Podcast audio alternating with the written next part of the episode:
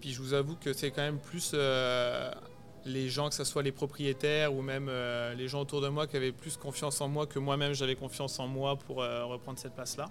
J'ai quand même hésité. Je vous avoue, il y a eu beaucoup de, il y a eu beaucoup de doutes.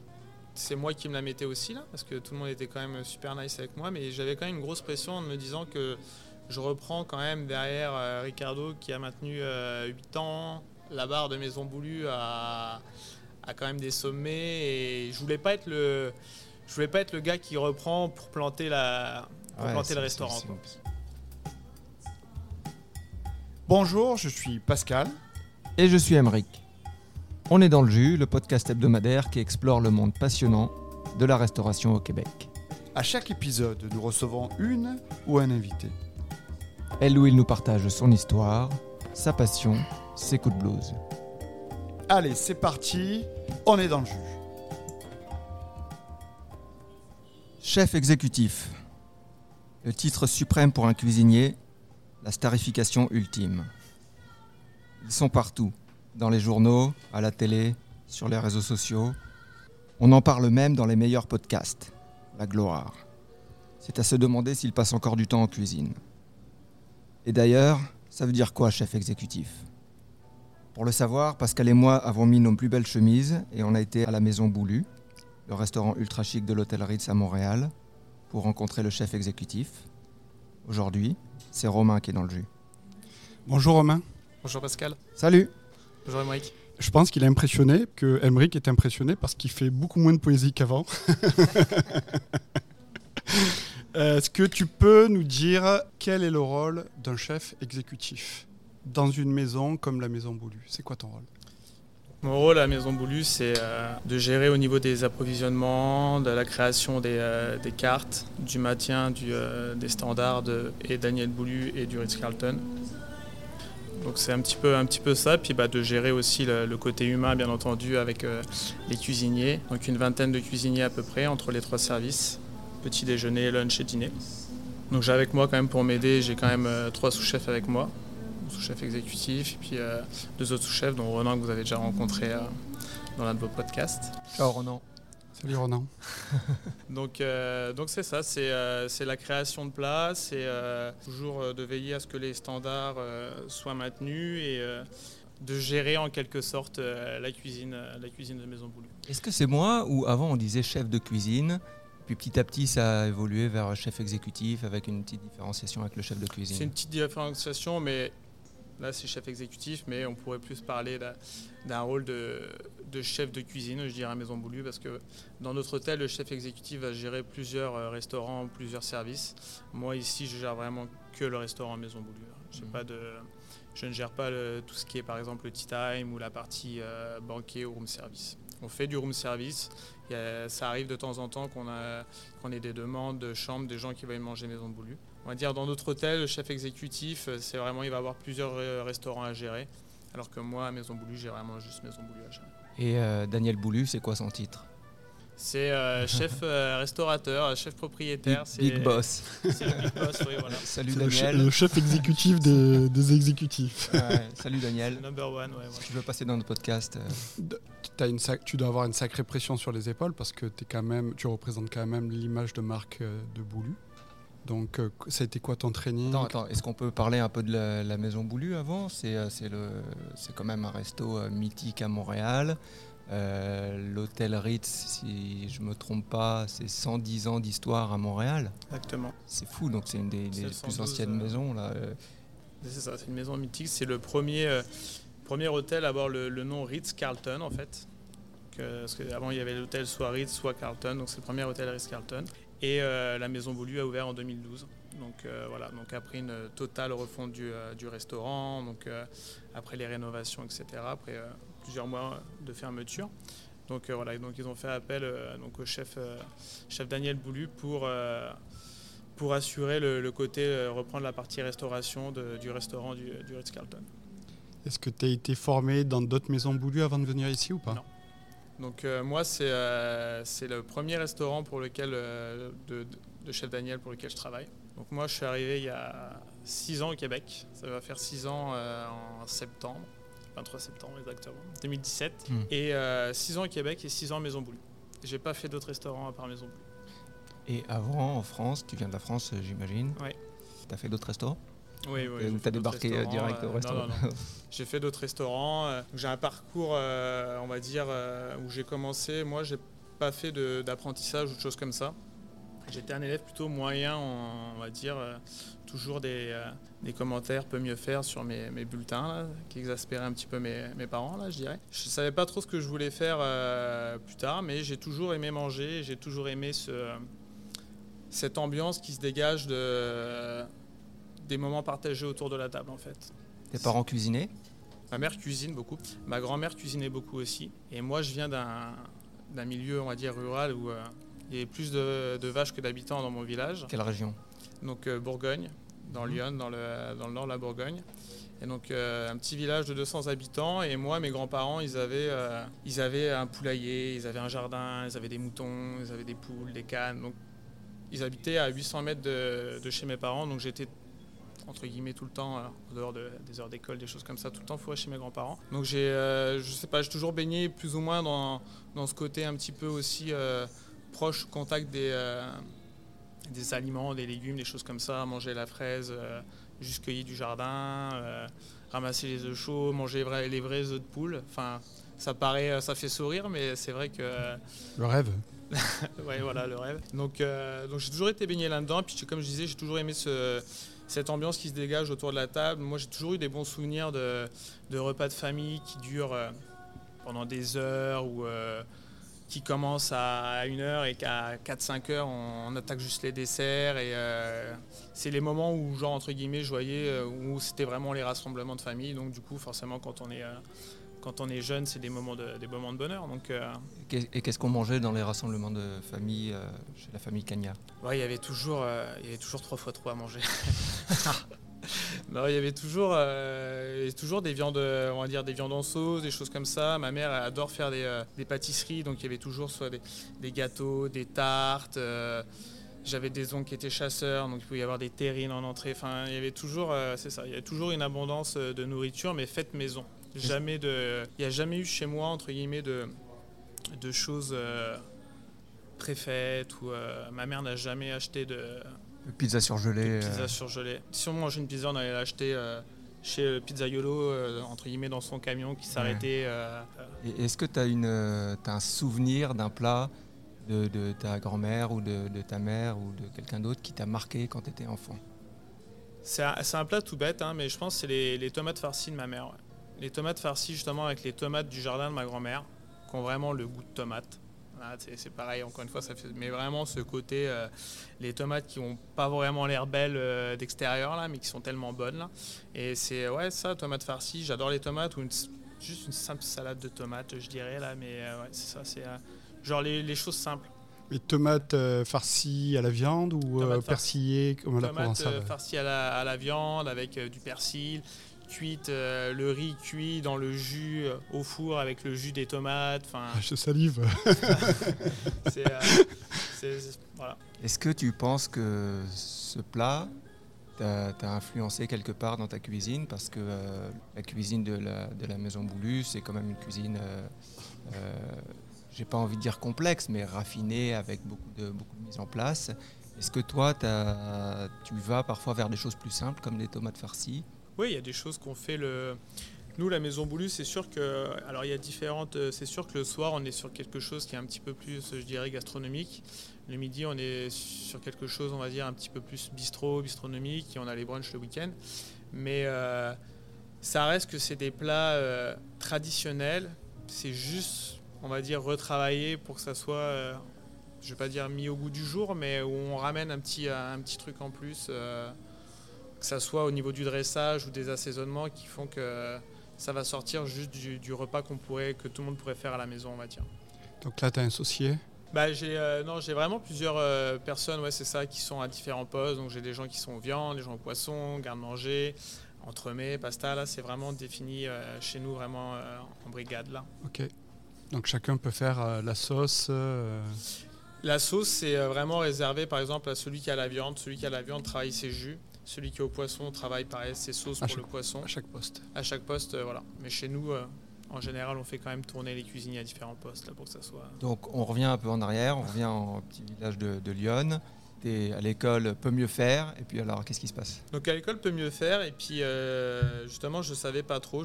Mes parents voulaient pas que je rentre dans un apprentissage, ils voulaient quand même me pousser à. Ils n'avaient pas fait beaucoup d'études et ils voulaient vraiment, euh, avec mon frère, nous pousser à faire des études. Et euh, moi j'avais pas envie de, partir à des études qui m'auraient pas vraiment mené à rien, donc on a trouvé comme un compromis. Je suis parti en bac pro cuisine à l'époque, on avait donc qui passait par un BEP.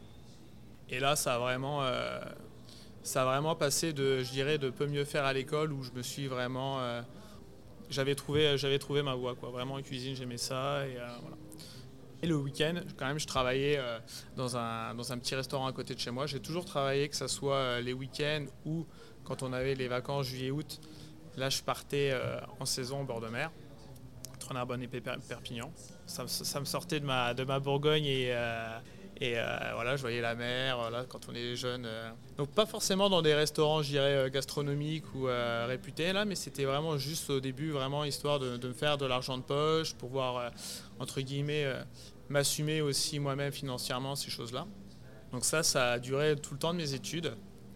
Ensuite, j'ai fait une spécialisation après l'obtention de mon bac pro en pâtisserie. Ok. Parce que je voulais pas encore tout de suite arrêter l'école. Et puis je me suis dit pourquoi pas rajouter une corde à mon arc. Puis, euh, puis là, j'étais en saison, puis je me suis dit, ok, bon, qu'est-ce que je fais maintenant? Est-ce que je rentre vraiment dans le, dans le monde actif? Et puis on y va, on se lance. Je savais déjà que c'était quand même un métier qui était euh, contraignant, mais je l'avais, euh, je l'avais, je veux dire, je l'assumais. Là, je savais que les week-ends, les fériés, les Noëls, les fêtes, tout ça, là, c'était, c'était on travail, quoi. Pendant que les copains s'amusent, nous, on est au travail. Donc j'avais quand même fait, j'avais appliqué quand même pour un BTS après je m'étais dit, je vais poser ma candidature, on verra bien, euh, pourquoi pas. Euh, je me suis dit, si jamais un jour, vraiment, je suis euh, la cuisine, je j'aime plus ça, ou j'ai envie de me réorienter, j'aurais, entre guillemets, un bac plus 2, où j'aurais vu une partie un peu plus gestion, qui sera plus facile pour moi de me réorienter plus tard. J'avais posé ma candidature, et puis finalement, j'étais sur liste d'attente, et puis, et puis j'avais été, j'avais été rappelé, et puis pour dire comme quoi qu'il y avait des places qui étaient libérées, et puis que je pouvais être pris dans le BTS. Et finalement, je voulais rappeler le soir pour dire que finalement, ça m'intéressait pas. Et j'en parle à mon chef, euh, mon chef de saison à cette époque-là, puis il me dit écoute, euh, essaye. si, si ça te plaît pas, bah t'arrêtes. Mais genre, au moins, tu, tu regretteras pas de ne pas avoir essayé. Et ça, c'est vraiment une des choses, je pense, qui m'ont. Euh, qui après, j'ai appliqué un petit peu partout, c'est essaye, et puis bah ça marche pas, ça marche pas, puis, puis tu passes à autre chose. quoi. C'est vraiment, euh, c'est là où j'ai eu mon premier appart vraiment tout seul. Où, euh, c'est, que des bons souvenirs pour moi. Puis avec ce BTS, je suis parti aussi en stage 4 mois en Chine. Donc pour le petit enfant de Bourgogne qui euh, à l'époque partait 4 mois à l'autre bout de la planète à Pékin, j'étais un petit peu l'extraterrestre de la famille, je dirais là. Après, donc après le BTS, j'ai donc là, j'ai vraiment commencé à travailler, même si j'avais déjà commencé à travailler pendant mes saisons. Mais je suis vraiment rentré, je veux dire, à plein temps dans le, dans le monde du travail. Et là, j'ai commencé à faire des saisons. Hiver, été, donc euh, l'hiver Val d'Isère, l'été en Corse, des choses comme ça. Et c'était pouvoir euh, aller dans des, euh, soit des stations de luxe et travailler dans des restaurants, dans des restaurants de luxe et de pouvoir aussi profiter d'aller skier, de la station en étant saisonnier et pas en payant le même prix que la plupart des clients qui pouvaient y avoir dans nos hôtels. Et c'est ça, c'est découvrir aussi un petit peu le, les régions, les choses comme ça. Ça a duré, euh, je dirais, deux années, trois années, parce que bon, bah, les saisons, c'est beaucoup la fête aussi. Il y a aussi une, il y a un laps de temps où euh, entre deux saisons, bah, il y a le temps mort, donc on retourne, euh, on retourne soit chez papa-maman, et donc du coup, des fois, le retour chez papa-maman quand on a vécu six mois tout seul, et puis quand on arrive à un certain âge, on n'a on a plus envie de retourner forcément chez papa-maman, on n'a plus le même rythme. Et, et après, il y a une certaine stabilité aussi que avec l'âge, je pense qu'on veut rechercher. Donc euh, c'est ça, j'ai arrêté les saisons euh, au bout de 2-3 ans et euh, j'ai été me poser donc vers chez moi à Chablis dans un restaurant. Donc je suis resté 3 ans. Je suis arrivé chef de partie et j'ai terminé second, donc une plus petite structure. Puis après ça? Donc après ça, euh, justement, j'étais arrivé au poste de second, puis je m'étais dit que justement j'avais qu'une expérience de, saison et puis qu'il manquait quand même une expérience, euh, je dirais conséquente, euh, conséquente. C'est peut-être pas le mot approprié, mais vraiment d'étoilé, de, vraiment une place de, responsable dans un, dans un étoilé Michelin. Donc à l'époque, j'avais rencontré ma copine qui est ma femme aujourd'hui et qui partait faire un stage à Paris. Et je m'étais dit, bah, allez, Paris, c'est pas mon premier choix. Là-bas, je, pourtant n'étant pas loin à deux heures, j'avais pas vraiment envie d'aller euh, ah, vivre à Paris. Ta copine a dit on va à Paris, donc tu es allé à Paris, quoi. Bah oui. C'est ça. Quand même. Comme tout le monde, hein, Comme tout le monde. donc euh, j'ai posé des. Je suis parti une journée à Paris, j'ai fait le tour des restaurants, j'ai posé des CV, puis, euh, puis j'ai eu un entretien au Carré des Feuillants donc qui était un, deux étoiles un petit, un petit resto euh, de quartier. Voilà. donc place Vendôme qui était un deux étoiles Michelin et je passe mon entretien et ça se passe plutôt bien pour un poste de chef de parti. Puis je lui dis que j'ai d'autres entretiens dans la journée qui n'étaient pas forcément vrais, mais bon, c'était, le jeu là pour faire, pour faire marcher un petit peu la concurrence. Et il me rappelle, je pense, deux trois heures après l'entretien, en me faisant une proposition de chef de parti et que voilà, on s'était mis d'accord. Et, puis il y a beaucoup de conditions qui étaient bien réunies parce que, comme je disais, j'étais au début, j'étais avec ma conjointe et euh, le restaurant était fermé les samedis dimanches. Parce qu'à Paris, euh, il y a pas mal de restaurants qui sont fermés samedi dimanche.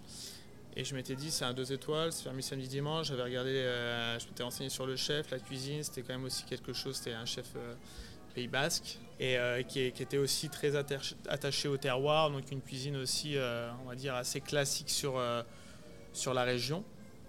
Et donc je me suis dit, bon allez, go. Et donc du coup ça a duré, ça a duré un an et demi. C'était en quelle année? C'était bah, du coup 7 ans en arrière. Ok, juste avant de venir ici en fait. Ouais, juste avant de venir ici. T'as quel âge? J'ai 35 ans. Il est jeune. Et dis donc, t'es sacrément jeune. plus, il fait jeune. Il fait jeune. depuis tout à l'heure, je me dis, mais quel, âge quel âge a Romain Il a l'air jeune et il est jeune. 25 ans. Et après, euh, Paris, moi, euh, voilà, c'était très bien pendant un an et demi, mais le, rythme. Euh, le rythme boulot métro boulot dodo parce que c'était vraiment ça là même si on était fermé les week-ends ça restait quand même un rythme quand même très intense au restaurant là c'était quand même des, des, bonnes journées et puis même la vie parisienne de, d'habiter dans un 25 euh, mètres carrés euh, à l'autre bout de Paris, de payer quand même extrêmement cher. Et euh, c'est, je pense que j'étais presque limite trop vieux. Tu viens de me dire que j'étais presque trop vieux pour Paris. Parce que peut-être quelques années de moins, ça aurait, ça aurait pu le faire. Mais là, je n'étais pas rendu. j'avais envie d'autre chose. Tu n'es pas obligé de répondre, mais est-ce que tu te souviens combien tu étais payé en tant que chef de parti dans un deux étoiles, euh, rue Vendôme, euh, place Vendôme, qui est une des plus belles places à Paris quand même, où il y a tous les plus grands bijoutiers, donc beaucoup de richesses. dire une des plus belles places du monde. Du monde, excusez-moi. Euh. Cher maître. Voilà. Est-ce que tu te souviens à peu près ou pas? Ça représentait quoi? 50% de ton, de ton loyer représentait 50% je pense que je dois être un peu plus de 2500 à peu près. Et là, tu travailles du lundi au vendredi, tu commences le matin sûrement, tu fais une coupure à midi jusqu'à 14h, 15h, tu reviens à 16h30. ça, ça dépend de la mise en place, de comment... Euh, et, tu, et tu finis à 2h du matin Non, pas 2h quand même, mais euh, parce qu'en cuisine, on finit quand même un peu plus tôt que le, en général à 11h on est, on est quand même fini le soir là mais c'est vrai que c'était du 7h30 15h, 17h, 23h, et puis, euh, puis des fois pas le temps forcément de rentrer, donc on allait boire des cafés l'hiver, et puis l'été on allait euh, au jardin des Tuileries se poser sur une petite chaise et écouter de la musique. Ça va, il y, a, pire, il y a pire. Non, c'est sûr, il y a pire. Mais, euh, mais c'est ça, c'est vraiment aussi ce, ce, côté coupure là que, qui était dur aussi là de, à faire là, et je trouve que ce serait compliqué de revenir à. Assez dur hein, de revenir à coupure quand tu as vécu le système sans coupure. Je préfère euh, vraiment le système limite continu là, pas s'arrêter que d'enlever la, veste euh, et deux heures après revenir. Enfin, après c'est propre à chacun là, mais euh, c'est compliqué. Ouais. Pas s'arrêter. Si tu t'arrêtes et que tu commences à réfléchir, c'est fini. L'introspection, c'est jamais bon en restauration. Non, faut, hein. faut, pas réfléchir quand tu en cuisine. Donc, là, tu décides de partir à Montréal, qui est un super. Euh, Donc là, euh, encore avec ma conjointe, on ah. décide de partir. Euh, Donc elle décide de partir à Montréal. C'est vraiment un projet de couple. Là, on s'était dit, ok, Paris, ça nous convient plus. Qu'est-ce qu'on fait? Et là, on s'était dit que si on, entre guillemets, on bougeait dans une région, que ce soit en France, on y était quand même pour y rester peut-être un moment ou quelque chose comme ça. Puis on s'était dit, bah pourquoi pas faire une pourquoi aller pas se faire une expérience à l'étranger là, tant qu'on a entre guillemets en tout. Bon, c'est sûr que là, c'est dans la tête, on dirait, mais tant qu'on est en dessous de 30 ans là, pourquoi pas aller se faire une expérience à l'étranger? Puis puis Montréal, bah, parce que Montréal, ça parle français. Et puis que moi, j'ai pas un niveau d'anglais euh, qui, casse trois pattes à un canard, comme, dirait, dirait chez moi. Donc euh, là, ça va mieux quand même. Mais, euh, donc c'est ça, c'était un peu aussi la facilité au niveau de pouvoir trouver un travail. Est-ce que tu avais une idée de la gastronomie au Québec ou pas du tout? Aucune idée, non. Vraiment. Euh, Est-ce que tu connaissais des noms de restaurants, des noms de restaurateurs ou pas Le Toqué, peut-être que j'en avais déjà entendu parler, mais euh, vraiment des, noms de restaurateurs, non. Je me suis vraiment intéressé euh, au moment où on s'était dit, ok, on va, on va peut-être partir sur, sur Montréal. Quelle image t'avais? Est-ce que tu avais une image? Est-ce que Non, ben, j'avais des amis que quand moi justement j'étais parti en BTS en Chine, qui étaient venus justement au Canada, qui n'avaient pas été à Montréal, mais qui avaient été à, Winnipeg ou dans l'autre parties du Canada, mais qui avait quand même entendu euh, que le Canadien en général était gentil, accueillant, et qu'à Montréal aussi c'était quand même quelque chose qui ressortait. Donc, euh, donc voilà. Puis moi j'ai quand même ma conjointe aussi qui a de la famille euh, ici à Montréal. Donc il y avait aussi un petit pied à terre de ce côté-là. Donc là, tu, vous décidez de partir. Est-ce que tu as déjà, une, as déjà le poste en, main? Tu fais des entrevues à Paris, c'est ça? On décide de partir. Donc du coup, je, regarde un petit peu qu'est-ce qu'il y a sur euh, donc à Montréal, les hôtels. Donc forcément, euh, je regarde un petit peu aussi au niveau euh, dans les ce qu'il y a de ce qui se fait de mieux sur Montréal, parce que je voulais quand même continuer, même en étant à l'étranger, à, à, me perfectionner, et puis aussi à continuer un petit peu ce parcours que j'avais commencé dans la, dans la gastronomie et dans, le, dans les hôtels de luxe. Donc là, je vois une annonce euh, donc, euh, que l'hôtel Ritz-Carlton, euh, Maison Boulue, cherchait chef de partie, sous-chef. Ici à Montréal, donc je postule. Et là, j'ai un retour, un retour à ma candidature et un entretien donc, du coup, avec, le, avec le chef Ricardo et, et la responsable des ressources humaines à l'époque. Donc voilà, donc ça s'est fait comme ça. On a fait une entrevue donc euh, Zoom, euh, à l'époque c'était Skype. sur Skype. C'est vrai que ça existait à l'époque. Ça, sur Skype. Et, en fait, t'es pas euh, si jeune. non. Donc du coup, du coup voilà, c'est ça. Donc j'avais ma promesse d'embauche avant de, avant d'arriver ici à Montréal. Donc c'était aussi un petit peu ce côté rassurant. On avait déjà. Donc on revient à ma première question que j'ai pas pu finir tout à l'heure.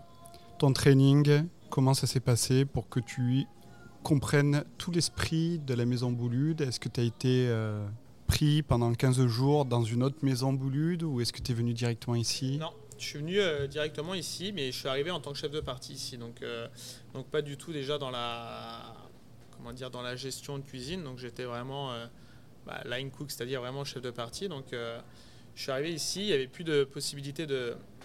Enfin, il n'y avait, pas de place d'ouverte pour... J'avais postulé en tant que sous-chef, mais il n'y avait pas de place d'ouverte. Donc euh, j'ai commencé chef de partie, j'ai été au poisson, ensuite j'ai tourné à la viande, j'ai tourné sur différents postes.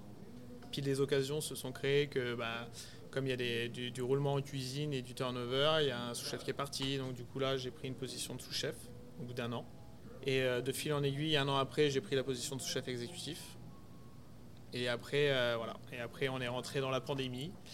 Et voilà. Et là, il y a eu un changement juste post-pandémie, c'est ça, si je me souviens bien, ou pendant, la, pandémie, Pendant la pandémie. Euh, est parti. Avant qu'on parle de ça, comment tu as vécu ton, ton intégration au Québec euh, Est-ce qu'il y a des choses qui t'ont marqué quand tu es arrivé dans la, dans la brigade du Maison Boulu? Ben, J'ai trouvé vraiment un, un, très bon niveau. Quoi. Je m'étais dit, euh, j'avais aucun jugement, mais c'est un petit peu ce que, ce que je m'attendais. Je me suis dit, ok, euh, Maison Boulu, je m'étais renseigné sur le chef Daniel Boulu exactement, parce que c'est vrai qu'en France, on entend parler du chef français qui a réussi quand même aux États-Unis, ces choses-là. Mais déjà, je ne savais pas qu'il avait, euh, entre guillemets, un restaurant euh, à Montréal.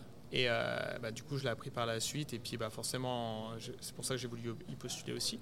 Et, euh, mais euh, mon intégration, non, c'est bien faite. Après, euh, c'est sûr qu'on on était une brigade. quand je regardais à ma gauche, c'était des gens qui sortaient de deux étoiles en France. à ma droite, pareil. C'était vraiment des, beaucoup de gens qui venaient, soit des Français en PVT ou des choses comme ça, mais qui avaient quand même aussi un sacré background derrière eux. Quoi. Donc il y avait quand même du niveau. Tu as dû parler anglais? Non.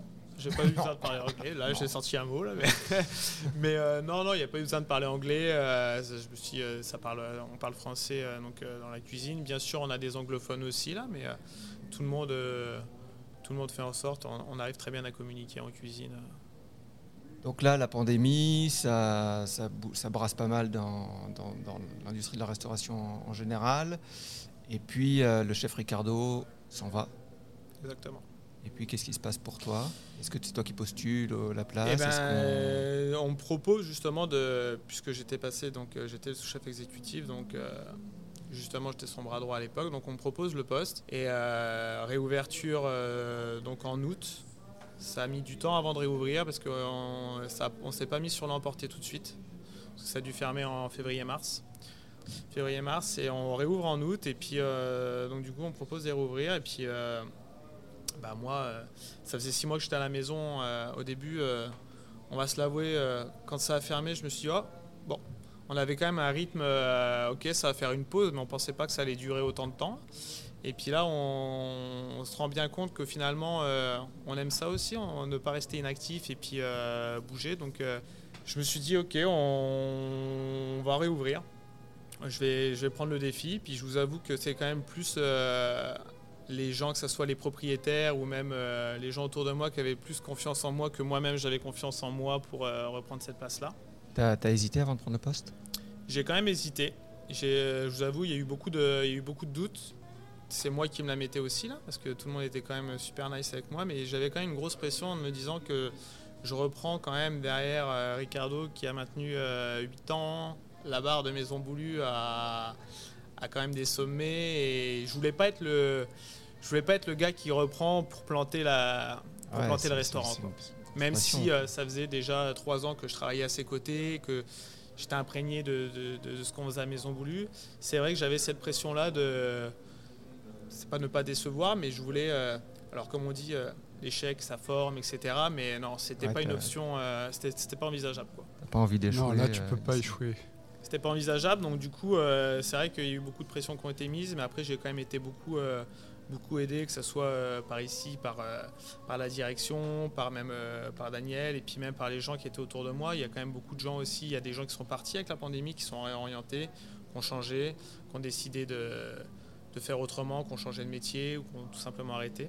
C'est ça, parce que la réouverture a été euh, très compliquée pour toute la restauration. Là, tu avais ton staff qui était, euh, qui était euh, parti pour une grosse partie. Les clients, tu ne savais pas s'ils allaient revenir tout de suite. Il y avait beaucoup d'incertitudes. Et puis toi, tu es nouveau dans, un, dans ta mission. Comment tu as, géré ça au jour le jour? Comment tu as construit ta, ta, brigade? Déjà, est-ce que tu as récupéré beaucoup de monde de ton ancienne brigade? Bah, J'ai quand même récupéré quand même, un bon noyau quand même qui était là, là de, la brigade. Là. C'est, vraiment, la tâche n'aurait pas été la même pour moi si il n'y avait déjà pas non plus ces gens-là qui connaissaient aussi le fonctionnement de la maison, etc. Le gros avantage aussi que j'avais, bah forcément, moi je venais de la maison. Donc c'est pas, j'arrivais pas dans un restaurant parachuté où je savais pas, je connaissais pas les fournisseurs ou ces choses-là. Donc euh, et j'avais aussi euh, des, solides cuisiniers avec moi, euh, comme il y avait un ancien sous-chef aussi, euh, Danielé, qui était avec moi, qui est resté quasiment presque plus d'un, je dirais un an et demi après la réouverture. D'autres cuisiniers, euh, Kevin notamment, qui était à l'époque chef de partie et qui est maintenant mon sous-chef exécutif, qui était là, et puis qui, était là avec moi pour, pour, te, pour tenir la barque. Quoi. Ah oui, tu peux pas faire ça tout seul. Il y avait tellement de travail à ce moment-là que. C'est pas tout seul. Puis moi, je suis vraiment quelqu'un qui est, qui est toujours euh, dans le, je dirais, dans le dialogue et à vouloir, euh, à vouloir prendre, c'est pas prendre les idées de tout le monde, mais à vouloir débriefer. Et puis euh, c'est ça, à, plus aller ensemble qu'à vouloir mener moi-même la barque, je dirais, dans le sens où c'est comme ça, puis c'est pas autrement. C'est moi qui ai la meilleure idée. Alors, est-ce que ça a été quand même, malgré les efforts que tu as dû déployer pour tout réorganiser, est-ce que c'était une bonne chose de prendre la barre après euh, six mois de fermeture? Ouais, c'est sûr que je pense que bah, c'est sûr que la pandémie déjà a mis euh, pas mal de choses à plat. Puis euh, alors, c'est sûr que j'ai pas repris un restaurant qui roulait qui roulait comme quand on l'a fermé. Donc ça aussi, ça a été, je dirais que ça a été ça a été à mon avantage parce que c'est sûr que j'aurais repris, ou même comme entre guillemets on fait les chiffres qu'on peut faire les soirs actuellement, ça aurait été toute une autre histoire là, euh, de reprendre. Puis de toute façon, il n'y avait pas le staff non plus là. C'est que oui, il y a beaucoup de gens qui sont venus, mais il y a aussi eu beaucoup de recrutement, il y a eu beaucoup de. On n'est pas parti de la même. La, la, brigade, quand on a fermé, la brigade, quand on a ouvert, on a quand même perdu presque la moitié, là, je dirais. Donc, et puis c'est ça, c'est essayer de, remettre les choses en place, donc de pas trop le but premier était de pas trop viser haut. Donc on n'a pas trop fait de. On n'a pas été trop sur le fine dining le soir, on est resté quand même plus en réouverture style plutôt bistronomique parce qu'on n'avait pas un effectif de, de faire 50 000 éléments dans l'assiette.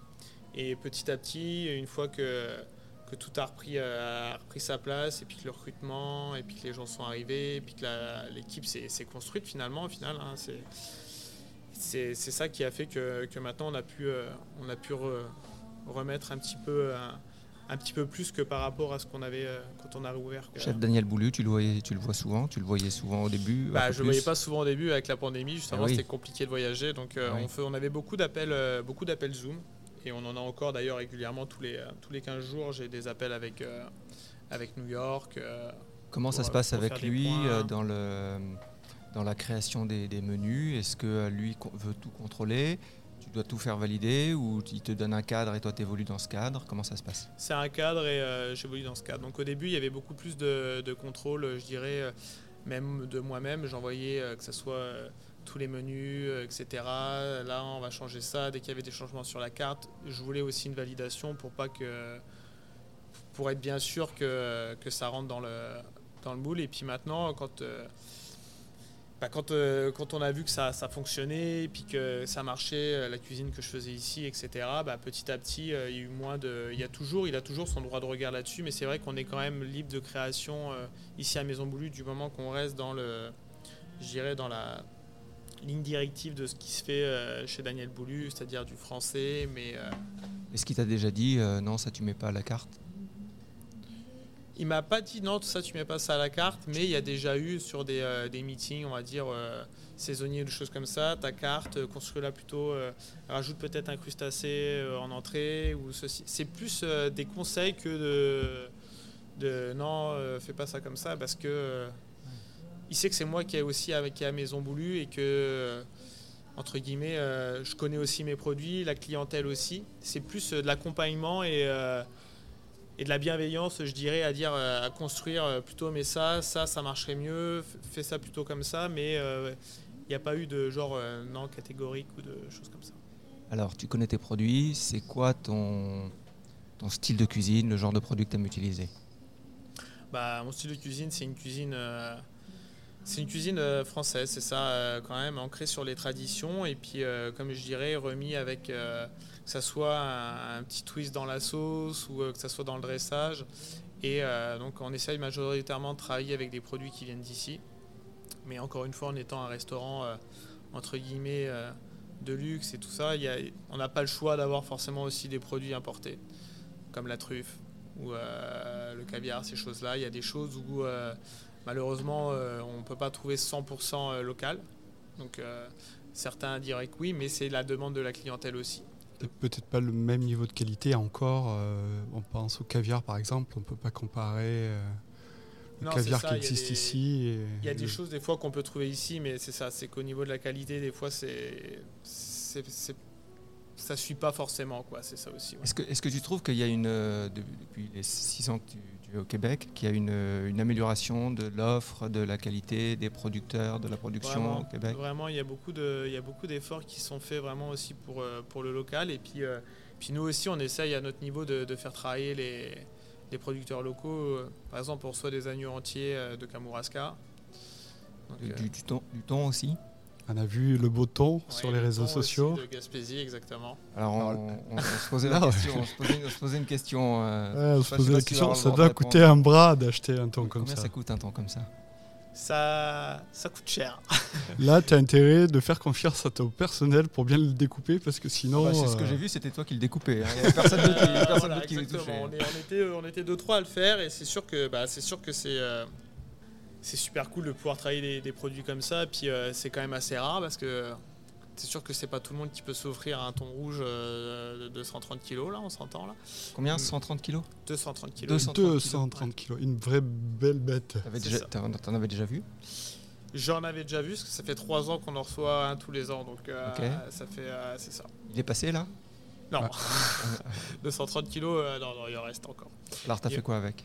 Bah, on, le travaille sous différentes formes. On le travaille en tartare, on le travaille dans, la, dans une niçoise de thon confit, en sashimi, on en met sur le plateau de fruits de mer, en carpaccio, en tataki. On, vraiment, on essaye de, on le décline à, toutes les sauces sur, sur nos différents menus. Quoi c'est vraiment un plaisir de pouvoir travailler ça euh, sur différentes formes. Donc c'est sûr qu'on n'a pas été optimisé jusqu'à la carcasse et, euh, la peau là, mais, euh, mais c'est ça. Mais c'est ce qu'il faut se rendre compte, c'est que sur un ton comme ça, il y a quasiment plus de la moitié, je dirais, qui part, une bonne moitié qui part à la poubelle presque. En poids? En poids, ouais. Ah. Finalement. Quand même. Quand même, ouais. C'est ce qu'on croirait 230 euh, kg, mais il reste pas 230 euh, kg de belles parties bien rouges. Euh, Et puis tu peux pas tout utiliser pour faire des bouillons non plus. À, un moment donné, du bouillon, t'en as assez quoi.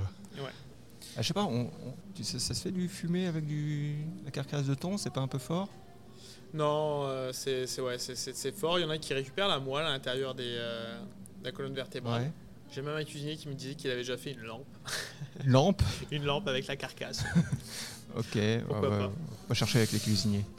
Euh, il y a d'autres produits comme ça que tu aimes travailler? Bah, c'est sûr qu'ici on a quand même une, belle richesse quand même au Québec, que ce soit le flétan, euh, le homard, euh, donc j'ai parlé l'agneau, même le veau, le bœuf du Québec. On a quand même, on a quand même le, canard aussi également là. On travaille beaucoup avec le, le foie gras qui reste quasiment à l'année longue sur la carte de Maison Boudu qu'on décline sous différentes formes. Donc là, on est foie, foie gras du Québec cette fois? Foie gras du Québec, qui est euh, de la Canardière. Petit coup de pub pour. Qu'est-ce que tu penses a été euh, ton plus gros achèvement, ta plus grosse euh, victoire en tant que chef exécutif jusqu'à aujourd'hui? La plus grosse victoire, c'est justement c'est que maintenant, après trois ans, j'ai j'ai des personnes qui m'ont dit peut-être qu'ils étaient sceptiques au début justement de savoir qui pouvait que ce soit reprendre euh, une institution comme ça, puis qu'au final euh, ça se passe bien, et puis que de voir le restaurant aussi, entre guillemets, le soir qui est, euh, qui est bien rempli, puis la clientèle content. Puis de mettre un peu plus assumé dans, ce rôle, dans ce rôle de chef où j'avais des doutes au début, parce que ça, ça reste ma première place aussi de chef, donc c'est pas n'importe quel, quel endroit pour une première place de chef. Est-ce que tu es très sollicité par, par les médias, par les journaux, par les non, pas tant. Je suis, je suis pas quelqu'un qui, qui est très, euh, comment dire, euh, extraverti. Non, extraverti, ouais. Plus, euh, j'étais beaucoup plus justement la, je dirais la, la tête dans le guidon les premiers, les premiers mois, les choses comme ça, pour vraiment que tout se passe bien, plus dans la cuisine que vouloir, je veux dire, aller faire le beau à l'extérieur ou, ou c'est ça. C'est vraiment pas du tout mon, mon style. Même aller en salle, des fois, c'est faudrait que j'y aille un peu plus, ah. rencontrer les clients, ça fait partie des choses, mais je suis pas. Non, je suis. Euh, Donc tu vas commencer à sortir un peu plus, c'est ça que tu nous dis aujourd'hui, c'est ça que tu révèles, le scoop on, va essayer, mais c'est vrai qu'on est bien dans notre cuisine des fois, mais euh, non, oh, T'en vois Ronan, là, il est bon pour ça. Donc là, je t'ai demandé au début euh, de l'entrevue, je, me suis permis de te demander des madeleines. C'est quand même un plat signature que tu retrouves dans toutes les maisons boulues dans le monde, je pense. Est-ce que tu sais d'où vient cette tradition? Pourquoi c'est si important d'avoir euh, des madeleines euh? bah, c'est le, le, le geste de, fin de repas, d'avoir ce, ce, côté euh, madeleine offert, et puis même avec le thé, le café, ça passe bien. Puis c'est quelque chose qui a commencé dans ses premiers restaurants, et puis que du coup ça a été emmené partout. C'est vraiment la chose que les gens demandaient aussi également, puis que c'est très français. C'est très français. Très gourmand. Euh, c'est rare de trouver un produit de qualité comme ça euh, dans des pâtisseries ici. Donc, Alors, euh, les secrets. On va essayer de deviner, de t'arracher les secrets. Je suis pas sûr que tu puisses avoir la recette. Cuit à la minute. Exactement. Cuit à la minute. Ça, c'est dans un four très chaud, peut-être un, moule, un moule particulier en cuivre non, pas de euh, forcément de. Ok, parce qu'elles sont bien croustillantes là, c'est bien sur l'extérieur. bonne température de cuisson, cuit à la minute et puis. Euh, un peu de zeste de citron. Des œufs de citron, exactement. Des, puis, euh, vrais œufs de, de poule. euh, Un bon de- tour de main de, de notre chef pâtissière. euh, les secrets qui resteront bien gardés. Ah, tu n'auras pas la secret aujourd'hui. en tant que chef, tu c'est quoi ton style de management? Tu l'as dit tout à l'heure, tu écoutes les gens, exactement.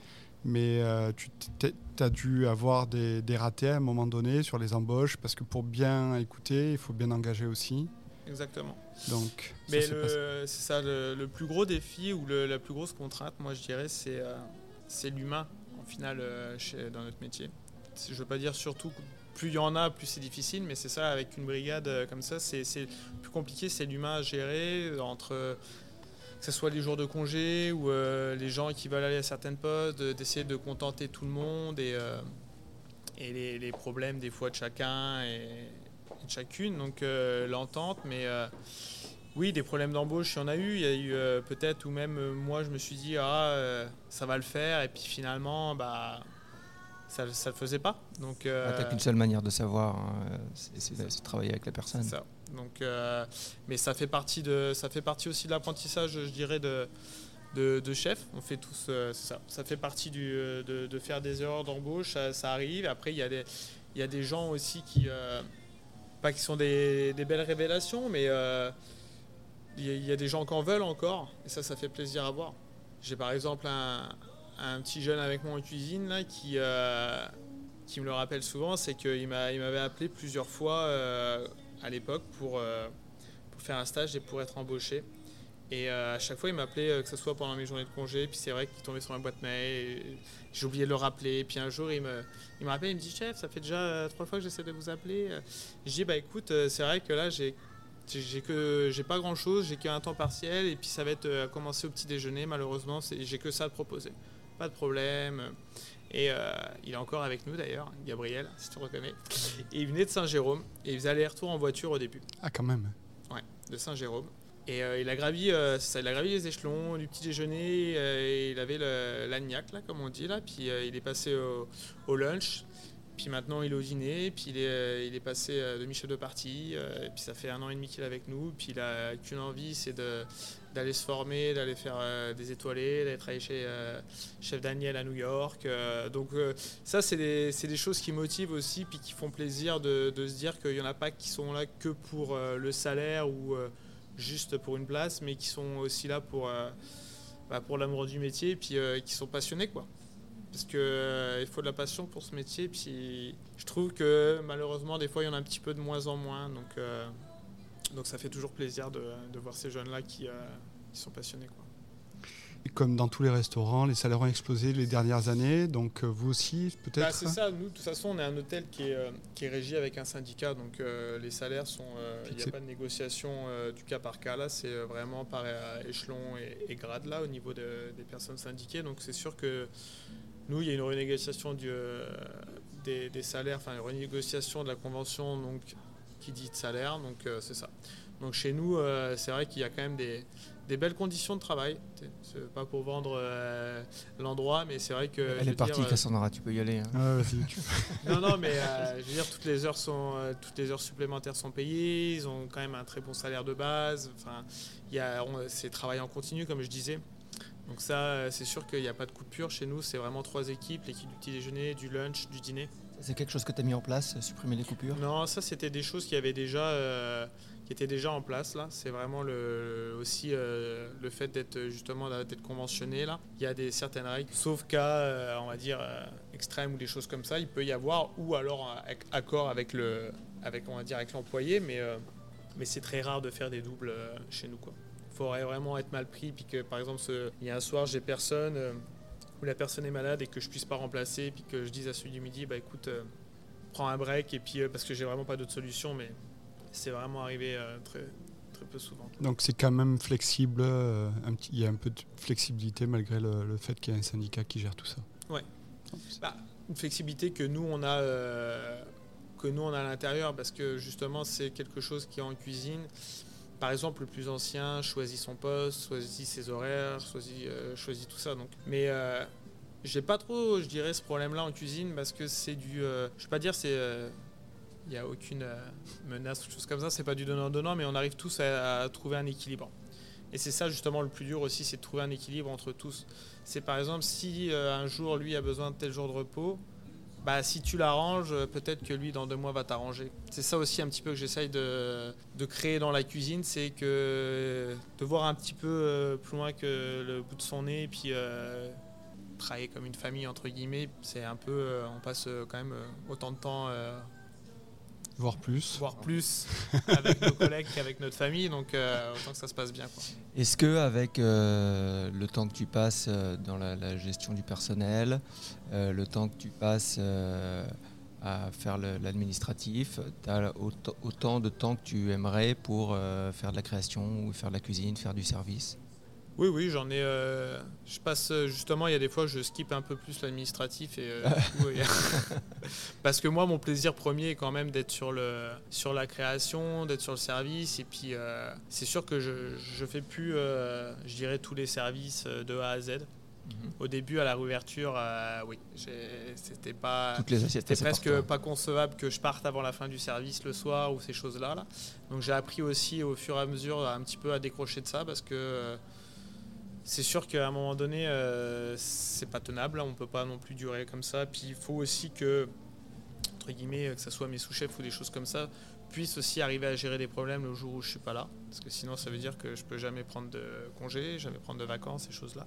Donc non, j'arrive quand même à trouver un équilibre. Puis même dans la création, euh, j'inclus quand même aussi beaucoup, euh, beaucoup mon équipe, que ce soit mes sous-chefs autour de moi. Je leur dis, bah tiens, ce serait bien qu'on change ça. Donc tiens, bah vas-y occupe-toi de créer une nouvelle salade ou euh, tiens, on va changer la garniture de l'agneau, mets-toi dessus. Puis après, une fois qu'il y a des idées qui se mettent en place, on en discute, on goûte ensemble. Puis euh, moi, je suis plus là, ok, on va peut-être soit rajouter ça. Puis euh, voilà, travailler comme un, consensus. La, création, est-ce que pour toi, c'est quelque chose de très, très naturel ou ce qui vient tout de suite ou est-ce que c'est des choses que tu travailles très longtemps avant d'être satisfait d'un plat?